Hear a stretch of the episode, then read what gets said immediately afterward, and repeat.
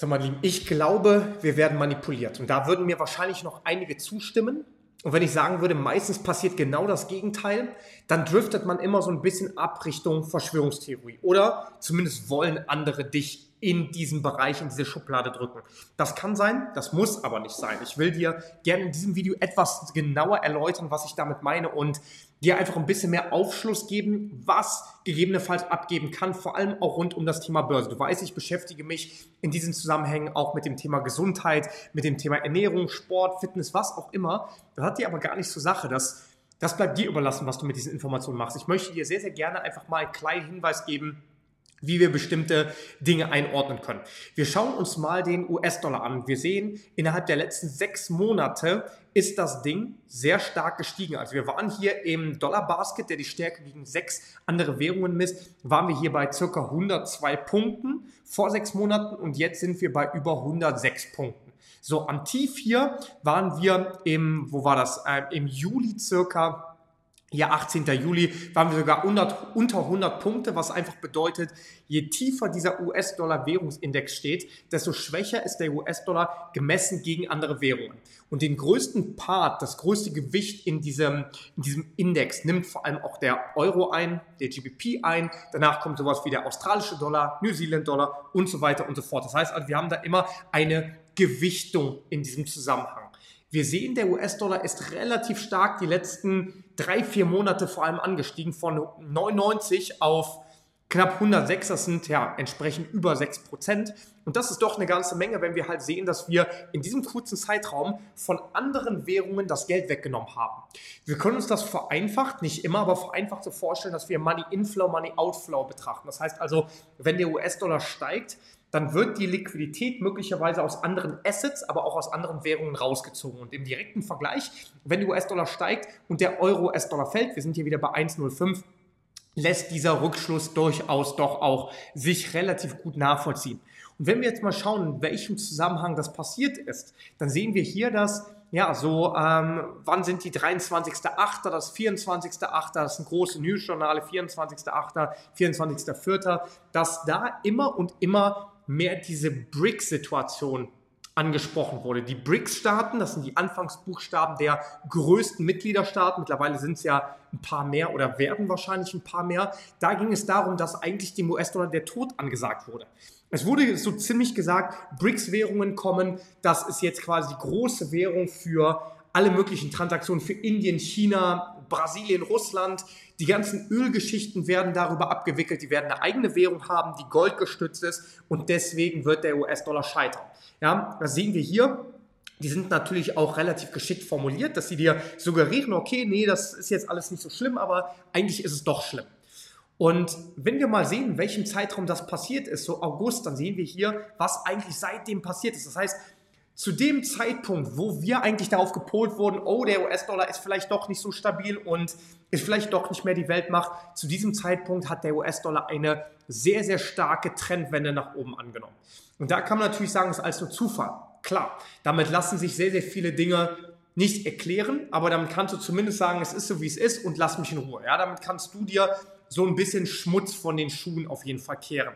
Wer aber den Zusammenhang sieht, der sieht, pass auf, vielleicht sollten wir etwas Falsches denken oder zu einem falschen Handeln angeregt werden, damit genau das Gegenteil passiert.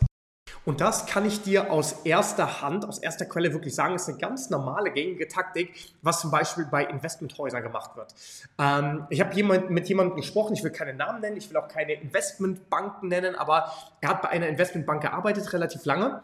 Und das war ein direkter Kontakt und er hat gesagt, es war ganz normal, dass du, wenn du beispielsweise Aktien aus deinem Portfolio abstoßen wolltest, dass vermögende Kunden und Kunden angerufen werden und denen gesagt wird, pass auf, du musst jetzt die Aktie XY kaufen, weil Riesenpotenzial. Und dann haben das einige gemacht, weil Bankberater, ja, es hat ja bei vielen immer noch diese Autoritäts- oder Beraterfunktion, haben dann Aktien gekauft. Was bedeutet, wo gekauft wird, da kann Verkauf werden.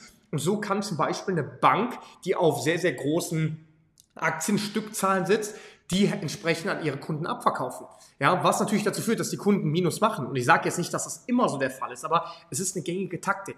Das heißt also, wenn beispielsweise der US-Dollar günstig gekauft werden will, dann versucht man, die Masse darauf zu lenken und zu sagen, oh, der US-Dollar, der wird jetzt wahrscheinlich fallen wegen BRICS-Staaten und, und, und. Dann werden die meisten Leute nämlich versuchen, ihren US-Dollar relativ schnell zu verkaufen. Und wo verkauft werden will, da kann gekauft werden. Was bedeutet, dann können sich günstiger die großen Institutionen und Banken damit eindecken. Und ähnliches passiert auch im Kryptomarkt. Das ist einfach gang und gäbe, dass beispielsweise auch hier ein Zusammenhang gesehen wird, dass gesagt wird, oh, Bitcoin hat keine Zukunft, das wird schwierig und das Ding, wenn das entsprechend dann nach unten fällt, erstmal solide aufgekauft wird, eine Rallye out of nowhere kommt. Dann kommen im Nachhinein immer die Stories und die News, die das Ganze erklären aber nicht im Vorhinein, sodass das eintritt, was man erwartet hat. Und ich denke, das wird vor allem den Leuten immer stärker aufgefallen sein, die wirklich auch aktiv im Börsengeschäft unterwegs sind, dass meistens genau Gegenteil passiert. Und da landen wir dann früher oder später auch zum Thema Meinungsmache. Und es gibt hier die sogenannten Think Tanks. Und das sind Denkfabriken, wie es hier auf Deutsch genannt wird. Das ist eine, ähm, politische, ein politisches Institut, also eine politische Einrichtung, die letztendlich Research betreibt und versucht auch durch Informationen, durch Studien und ähm, durch Wissen oder Informationsauswertung zu versuchen, wirklich Meinungsbildung oder Meinungsmache zu performen. Und von diesen Denkfabriken haben wahrscheinlich sehr, sehr, sehr, sehr wenige Menschen gehört. Und wenn, dann wird sehr, sehr häufig auch das mit einem Guten assoziiert. Thinktanks, ja, das ist kreativ und da wird zugunsten von Menschen vielleicht gehandelt oder da wird einfach geschaut, wie können Menschen noch länger leben, wie können Menschen besser werden, wie kann es ihnen besser gehen. Und das ist eine sehr, sehr schöne Annahme, die du wirklich auch führen kannst. Ich möchte dich nur fragen, und das habe ich in einem anderen Kontext ebenfalls schon mal gemacht. Wenn du zehn Menschen triffst, zehn random Menschen, glaubst du wirklich, dass alle zehn Menschen, die du triffst, 100% zu deinem Wohl agieren? Oder hast du nicht auch die Erfahrung gemacht, dass manche Menschen ähm, zu ihrem eigenen Wohl dich nur ausnutzen wollen oder sobald es schwer wird, eher an ihren eigenen Hintern glauben? Ich persönlich habe die Erfahrung gemacht. Man sagt ja dann halt auch so, mit der Zeit verliert man halt viele Freunde und sieht, wer die echten sind. Und viele, viele Menschen, vor allem auch in der aktuellen Zeit, sind dazu gezüchtet, sehr, sehr narzisstisch und egoistisch zu sein. Ja, Social Media liefert dazu auch einen riesen Beitrag. Und wenn du jetzt einfach mal überlegst, dass das bei zehn random Menschen passiert, glaubst du, dass in der Politik oder bei den Menschen, die das Sagen haben, Politik und Menschen, die das Sagen haben, sind meistens ganz unterschiedliche Paar Schuhe, ähm, glaubst du, dass das alles nur Menschen sind, die absolut dein Bestes wollen und wirklich auf alles Mögliche verzichten, nur damit es dir gut geht? Ich will nicht sagen, dass es nicht diese Menschen gibt. Ich bin sicher, diese Menschen wird es geben. Ich bin trotzdem aber auch irgendwo überzeugt, dass das nicht unbedingt die Mehrheit ist. Das heißt also, Menschen, die Macht haben, Menschen, die viel Geld und damit auch viel Einfluss haben oder die irgendeine Autorität haben, werden das bestimmt versuchen, ab und zu zugunsten von dir und mir Dinge zu entscheiden, bestimmt aber auch versuchen, irgendwie für ihren eigenen Hintern quasi ein, ein Trockentücher zu besorgen, aber vor allem auch für die Leute, die von oben was sagen. Ja, wenn deine Partnerin oder dein Partner sagt, pass auf, der, dummes Beispiel, was weiß ich nicht als, die Sonne ist rot, ja, und es hitzig wird mit irgendeiner fremden Person, würdest du wahrscheinlich im Zweifel, obwohl du weißt, dass die Sonne gelb ist oder farblos ist oder ich will jetzt keine Physikdiskussion hier auslösen, aber würdest du wahrscheinlich eher zu deiner, zu deinem Partner, zu deiner Partnerin stehen. Das gleiche passiert wahrscheinlich auch in deinem Job. Ja, der, der dir das Geld gibt oder die Person, die dir das Geld gibt, zu der wirst du wahrscheinlich eher loyaler sein als irgendein Konkurrent, der versucht dir auf den Geist zu gehen. Und das ist ein wichtiger Punkt, den wir auch betrachten müssen. Das heißt also, die, das Geld, was solche politischen Institutionen ähm, irgendwo oder generell Institutionen, ja, hier Policy Institute ist gleichzusetzen mit Politik, ähm, was da die, die Geldgeber angeht, die werden ja nicht nur allgemeinnützig ihr Geld ausgeben und sagen, wir gucken mal, was bei rauskommt das Beste nehmen wir für unser Volk. Du wirst so agieren, wie die Leute, die dir das Geld dafür zur Verfügung stehen, es am liebsten hätten. Richtig? Und dann müssen wir mal überlegen, sobald hier so Reuters, sobald hier so bestimmte große News Companies, also News-Unternehmungen solche Informationen weitergeben. Da kann man halt da mal ein bisschen zurückgehen und sagen, wo kommt das her? Vielleicht ist das ja irgendwie zu einem Sinne von einem Menschen oder von vielen Menschen dann auch zuzuordnen, die vielleicht irgendwo auch einen eigenen Nutzen dazu haben wollen. Und da sehen wir, wenn wir einfach mal das Ganze googeln und das am besten ähm, richtig geschrieben googeln, dann sehen wir auch hier, es gibt immer den Zusammenhang zwischen 15 Milliardären und entsprechend sechs großen Media Companies. Was bedeutet, wir haben ganz, ganz viele ähm, von diesen News Companies, denen wir täglich unser Glauben schenken, wo wir einfach mal so hören, okay, was geht da ab? Davon sind ganz, ganz viele unter den gleichen Händen. Ich habe hier gerade leider nur eine suboptimale Internetverbindung, deswegen muss ich mal schauen, ob das Ganze sich langsam aber sicher auch öffnet. Aber das ist ein ganz spannender Punkt, nämlich wenn wir betrachten, wie viele von unseren News-Geschichten tatsächlich von nur sechs Unternehmen geleitet werden.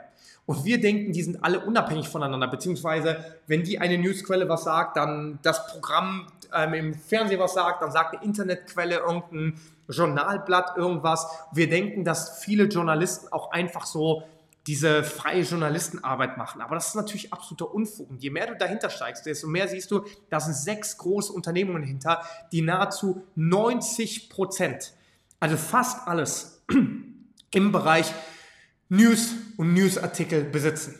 Und wenn du dir das mal anschaust, ja, das sind Milliardäre, die das machen, aber auch Milliardäre, die kommen ja nicht einfach von irgendwo, die haben wahrscheinlich auch irgendwo ihre anderen Unternehmensbeteiligungen und da siehst du Zusammenhänge. Ja, und das ist ganz, ganz spannend. Und auch da muss natürlich irgendwo das Geld hin, herkommen. Und wir denken immer, die Politik ist so die höchste Instanz, die wir eigentlich so im Lande haben. Aber das ist, glaube ich, ein Ammenmärchen, je nachdem, wie du aufgestellt bist. Ich glaube sehr, dass es ein Ammenmärchen ist. Und hier sehen wir einfach, wie sehr quasi diese ganzen Medien, wenn du hier durchgehst, wirst du einige große, große, große Namen sehen. Ja, ich will jetzt nicht hier ähm, alles durchgehen, aber du wirst große Namen sehen, hier haben wir auch Reuters, gehören sechs Unternehmungen. Und wenn du jetzt einfach mal überlegst, im Alltag ist es so, dass viele in ihrem eigenen Interesse handeln oder zumindest ein paar Leute in ihrem eigenen Interesse handeln. Könnte das hier nicht auch der Fall sein? Dann würde ich sagen, vielleicht ja. Das heißt, diese ganzen News, die wir an den Kopf geknallt bekommen, sind vielleicht nicht unbedingt das, was tatsächlich passiert und sind vielleicht fehlleitend, um zum eigenen Interesse zu handeln, zum Beispiel etwas günstiger einzukaufen.